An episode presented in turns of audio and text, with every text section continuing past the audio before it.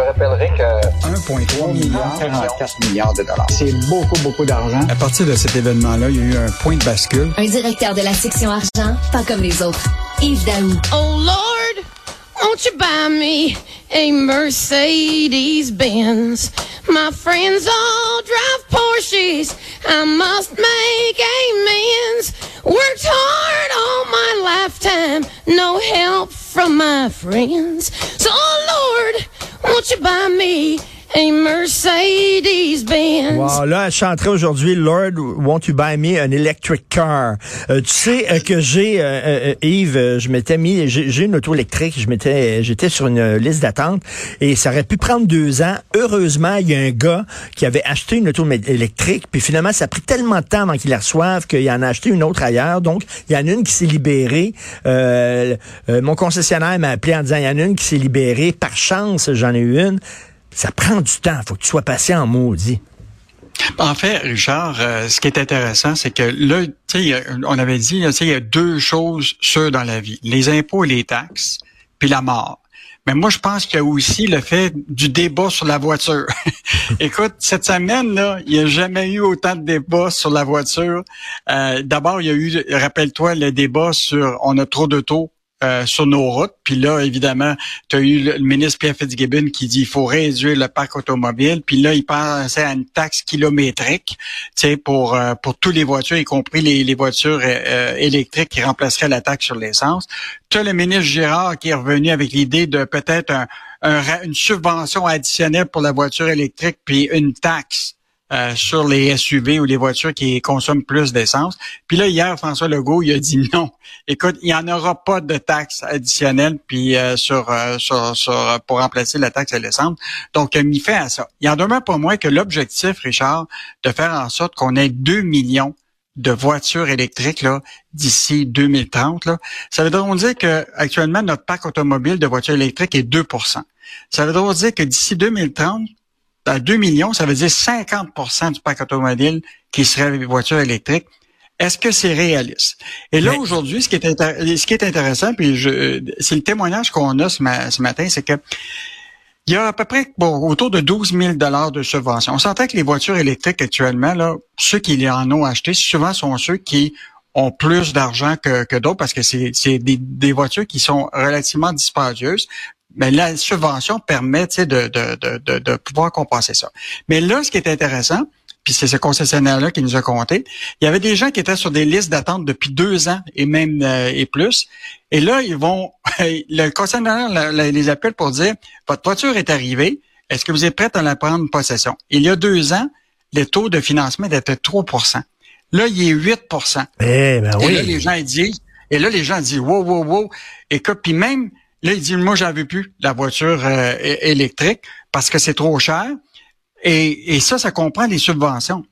Donc, euh, tu comprends-tu que pour atteindre un marché de masse dans la voiture électrique actuellement, la seule possibilité de faire, c'est d'augmenter les subventions parce que la réalité, c'est que le pouvoir d'achat pour faire en sorte, tu sais, ça peut pas juste être les riches qui achètent des voitures électriques si tu veux un marché de masse. Si tu veux atteindre le 50 mais oui, tu sais, il va falloir que ce soit le peuple qui, achète, euh, qui, achète des voitures. Mais, mais Yves, je vois un autre problème aussi. Si effectivement on a tant d'auto électriques, est-ce qu'on a assez d'électricité pour fournir tout ça? Un autre problème. Ah ben ça, ben, c'est l'enjeu. Mais je reviens sur le dossier de la consommation par rapport à la voiture électrique. Aux États-Unis, ce qui se passe actuellement, puis ça s'en vient ici, là, Actuellement, les constructeurs automobiles sont obligés de diminuer le prix de 20% des voitures électriques aux États-Unis actuellement, malgré la subvention de Biden. Parce que Biden, là, lui, son objectif, c'est 2032, 67% du parc automobile soit de voitures électriques, alors qu'ils sont 14 donc, euh, écoute, mhm. pour que ce soit un marché de masse, il va falloir qu'il y, ait beaucoup de subventions pour être capable de, de, de, pouvoir faire ça. Il y en a des plus abordables que d'autres. Hein. C'est pas toutes des Tesla très. Moi, moi, j'ai une Leaf là, de, de, Nissan, puis c'est très abordable, c'est très correct aussi là. Euh, mais effectivement, et puis ça va prendre l'électricité. Je sais pas si pour en cause de ça qu'on voulait s'en aller dans le nucléaire. Effectivement, là.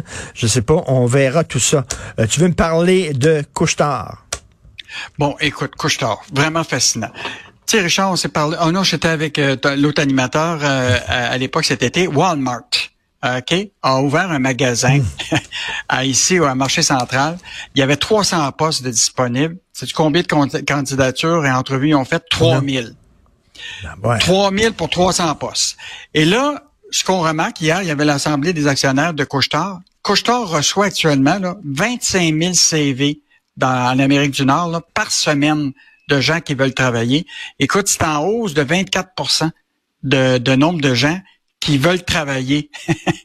et, et là, tu sais, la fameuse pénurie de main-d'œuvre qu'on a vue pendant un bout de temps, là, je pense que c'est en train de s'estomper parce que là, probablement qu'il y a beaucoup de gens qui actuellement, euh, parce qu'ils n'arrivent pas, cherchent une deuxième job, mais l'autre affaire, c'est qu'il y en a qui a à perdre, puis là qui cherchent effectivement d'autres euh, d'autres emplois. Donc, euh, il, y a, y, a, quelque chose qui se passe actuellement, Richard, dans le marché du commerce de détail, là, euh, qui fait en sorte que, tu sais, recevoir 25 000 CV pour des emplois chez Couchetard, puis en plus, en hausse significative de 24% puis que Walmart, pour 300 postes, reçoit 3 000 candidatures. Mais tu sais, on manque de profs, on manque euh, de, de préposés, d'infirmiers, de juges, d'avocats, mais on manque pas de gens pour mettre des canettes sur des rayons. ça, on en a, là. Les, mettre des canettes sur des rayons, puis tout ça, ça, il y en a de la, des demandes là-dessus.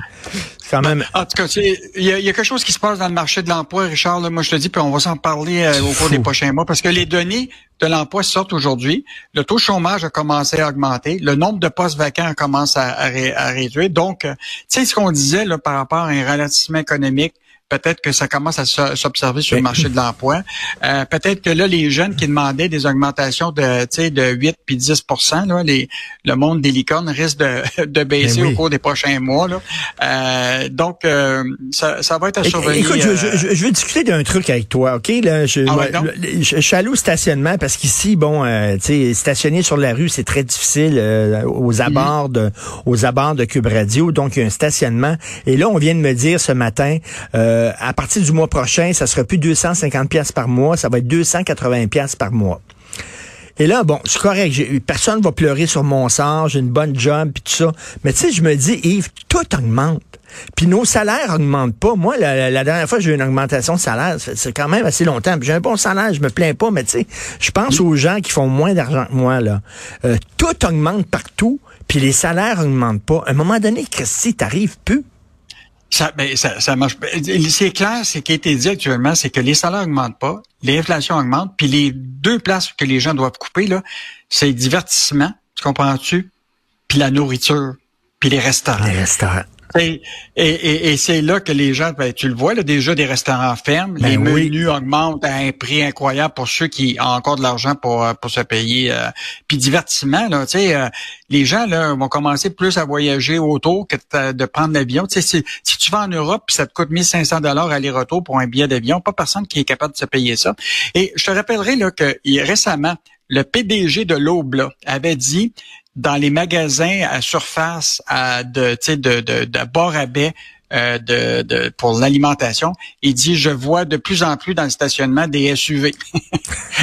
Donc, euh, la, la réalité, là, c'est que la, on est d'accord pour dire que les plus pauvres, plus pauvres, ils vont y goûter parce qu'ils y goûtent déjà.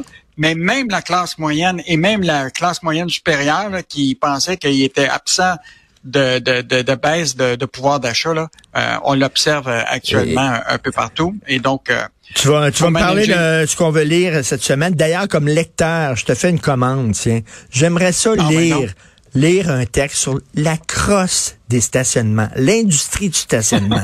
ils font de l'argent en tabarnouche. Là. Comment ça se fait qu'ils ont augmenté de 30 pièces par mois? Qu'est-ce que ça... C'est un, c'est un terrain vague, ce prix-là. Tu sais, là, ils font de l'argent, les stationnements. Tu sais, de trouver un stationnement à prix abordable à Montréal. C'est complètement débile. Puis je te dirais qu'il y a même des endroits où ce que des gens vont stationner, mettons, proche d'un Tim Horton, ils pensent qu'on le doit de stationner là, mais il y a des affiches, c'est marqué.